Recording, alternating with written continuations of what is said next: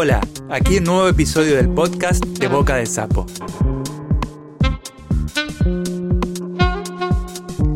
Donde las y los creadores leen sus propias producciones.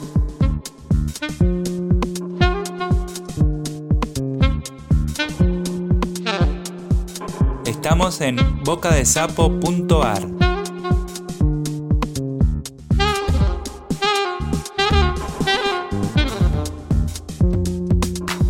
Hoy con nosotros Vanessa Guerra.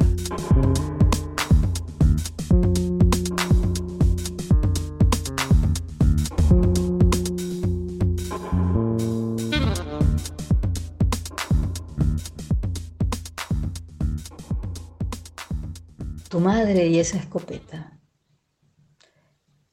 La araña que picará la mano de Zeta no sabe que va a morir. Tampoco sabe de manos ni de mujeres que temen hasta el salto del vaciado estertorio de un tubo grande de aerosol venenoso.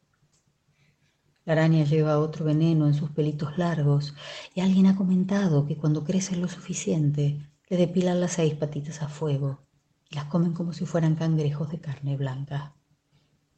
Hay que ser bien asqueroso para andar comiendo esos bichos, con todas las cosas ricas que no abundan en el planeta, dice Z, agitando la mano que ya es un globo, nada agradable. Él le trae Pervinox del baño. Estaba dentro del botiquín. ¿Te dije dentro del botiquín? No, no me dijiste, pero lo encontré. Y mientras derrama sobre la puntita roja del globo, que nace del muslito del dedo gordo, grita con espanto que está vencido. Un medicamento vencido es inocuo, salvo ciertas excepciones que mutan a líquidos letales.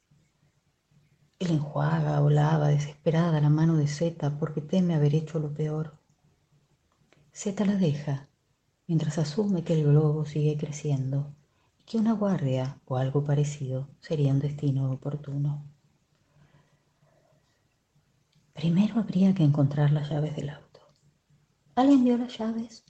Yo vi las de una casa, dice alguien con ganas de decir algo, como si tal cosa fuera una clave para alguno de los que está allí, alguno de los que no saben discernir si el problema es grave o es solo una estupidez que arruinará un asado de campo. ¿Y cómo eran las llaves? pregunta Zeta con algo de sorna a ese flaquito que nunca le cayó bien. ¿Alguna seña particular? Um, sí, peluche, tipo azul, tipo delfín. Esas son las del auto, grita L. ¿Dónde las viste? El flaquito no recuerda dónde las vio, porque las vio hace mucho. Digamos que las vio al mediodía y ya andamos por las seis de la tarde y el asador no parece muy ducho y los que no se fueron en vino se fueron en otros venenos. Z cree que la mano se le mueve por dentro. La sensación es vaga, pero a medida que se dispone a sentir, la mano efectivamente se mueve por dentro. El globo crece. Debe ser el líquido desplazándose, aventura L, que busca las llaves y ya pide cualquier llave de cualquier auto para socorrer a Z. Z no puede creerlo. Sentada observa su mano. Claramente ve cómo se infla. Parece un pez globo o un pez limón. No, un pez globo. Pez globo, ese que anda nadando con boquita de labios carnosos, sonriente, dulzón, salpicado de ocelos, el cuerpo dorado, sin escamas, pezunas, pero asustado de algo, de sí, muy de sí. La inflamación sin retorno inicia y traga agua y agua e inunda la voluntad de nado y flota opíparo al borde del reviente con esas espinas negruzcas y verdes que esa pielcita tersa descompuso en la defensa. Ay, erizo, flotador mortal, destino de pez globo, si tiene miedo, mata, dice Zeta. El flaquito, que aún está con cara blanca nieve, agrega que eso es bastante ordinario. Cualquier chorrito de Buenos Aires lo hace. Tiene miedo, frunce, hincha, saca fierrito. Por eso hay que exterminar lo que daña. En Japón a estos bichos los preparan como manjar de riesgo, delicadezas culinarias, un mal corte, un roce del filo en el hígado y la muestra de la tetrodotoxina derramada usufructúan los nipones resentidos y asesinan a clientes ricachones. En el barrio Tokiota de Ginza, una mujer pidió fugú, kimo y murió paralizada y lúcida sin hacer siquiera mueca. Si importaran pez globo, sabríamos deshacernos de unos cuantos jedes. A ver, mucha gente, poco espacio, esto no es Tokio. Ah, Z le duele el pez y la cabeza, y en la punzada evoca por qué no tolera al flaquito. El infame alardea de aséptico, y esta mañana bien temprano botó mataputos, mata gente, mata muertos de miedo. Lo odia, porque el tipo no acierta a descubrir que él también será parte de la matanza, lo que significa que lo odia por estúpido, porque la estupidez es peligrosa acentúa, es peligrosa, y lo mira, y aún lo mira más, y se desdobla la imagen, y son como dos flaquitos, o tres, o seis, con varios ojos. Y a él se le dibuja un hoyito en el cachete y busca otro medicamento que no encuentra, en un bolso profuso, en cierres y pliegues, frente al flaquito con cara de nada, que escucha indolente cómo son las cosas para Zeta, Zeta, con ese pelo alborotado, y esa mano que semeja a un muñón elefantino colorado, colorado violáceo y ahora gris. Zeta concluye con la mirada en vuelo rasante al techo y el flaquito pareciera retirarse a las habitaciones y desaparecer por el interior de la casa.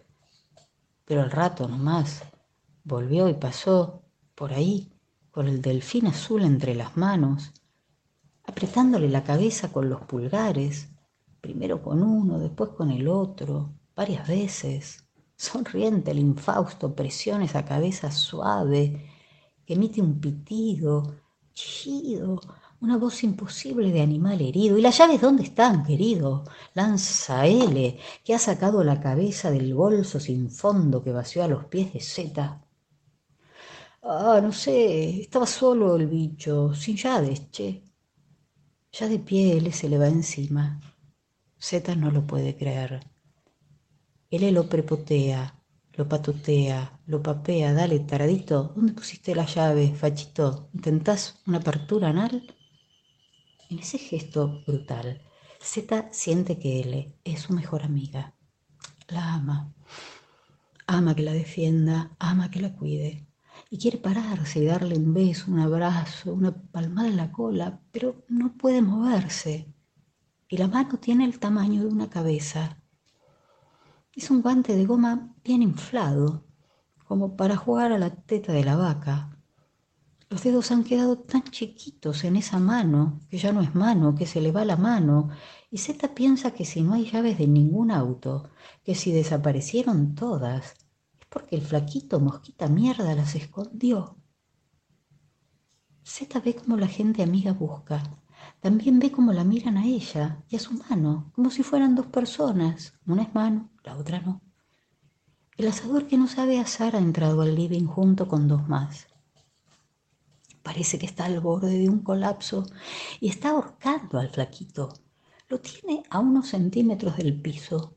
Con una mano le aprieta el largo cuello lo sacude contra la pared y las patitas con soquetes marrones apenas patalean. La envuelve un griterío complejo que Zeta no logra comprender. Es que hablan otra lengua, piensa, tal vez ruso, estonio, árabe, balcán, ignoso. Justo ahora que quiere contar algo, algo a él, que está al lado con la boca llena de palabras que no despilfarra, que larga una por una. Zeta quiere contar algo con su lengua desmayada. Son treinta kilómetros al puesto, interrumpe él al asador. El flaquito babea. Este facho tomó ácido o alguna pepa y no sabe qué hizo con las llaves. Alguien rememora. Un duodeno, un decadro, un duodecadrón. Pero a Zeta se le va cerrando la voz o la garganta y ella quiere contar una historia de cuando era chica de la mamá con una araña. Tiene que ser inyectable. ¿Cómo lo va a tragar? Alguien está macerando la pastilla con un tenedor, mientras a Zeta le cuelga la cabeza, cabeza caída sobre el respaldo bajo del sillón. Y ya entra un hilo de aire, un hilo por la ventana y otro hilito entrecortado por la boquita de manteca, tortita de manteca, manita de manteca, mamá, y él escucha que el flaquito indica una traqueotomía. Él le cree que va a enloquecer y enloquece. Entonces se levanta del lado de Z, agarra un botellón espigado de un metro y medio y lo parte sobre la cabeza del flaquito. Resumen lo peor. Vuelta al lado de su amiga, exige que terminen de macerar esa pastilla de mierda. Obedecen, obedecen. Z sabe que mientras él siga a su lado, todo va a estar tan bien como mal pueda estarlo. Por eso se quieren así. Y así Zeta, ya más tranquila, ya sin oxígeno, comienza con su lengua ponzoñosa a balbucear la historia del garage.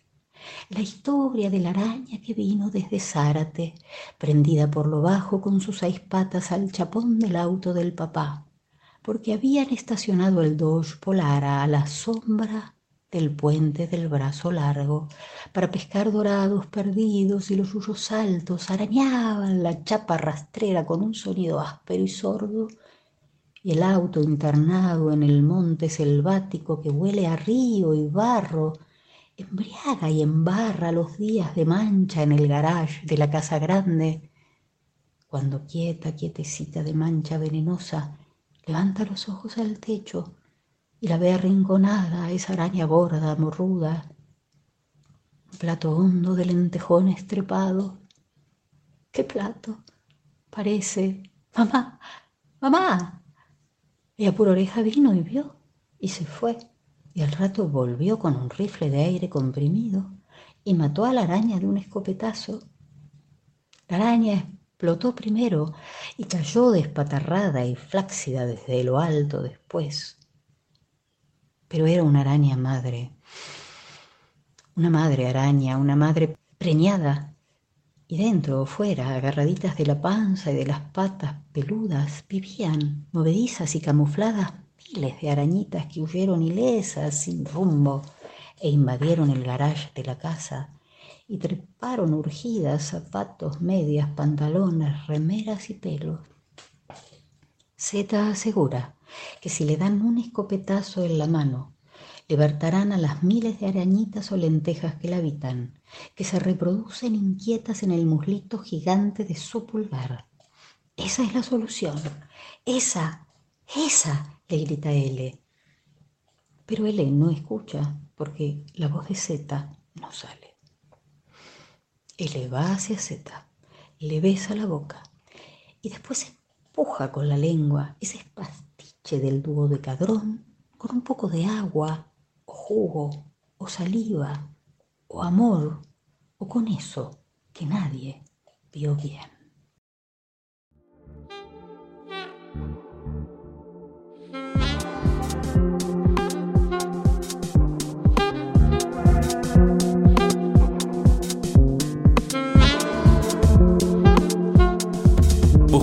Y seguinos en las redes.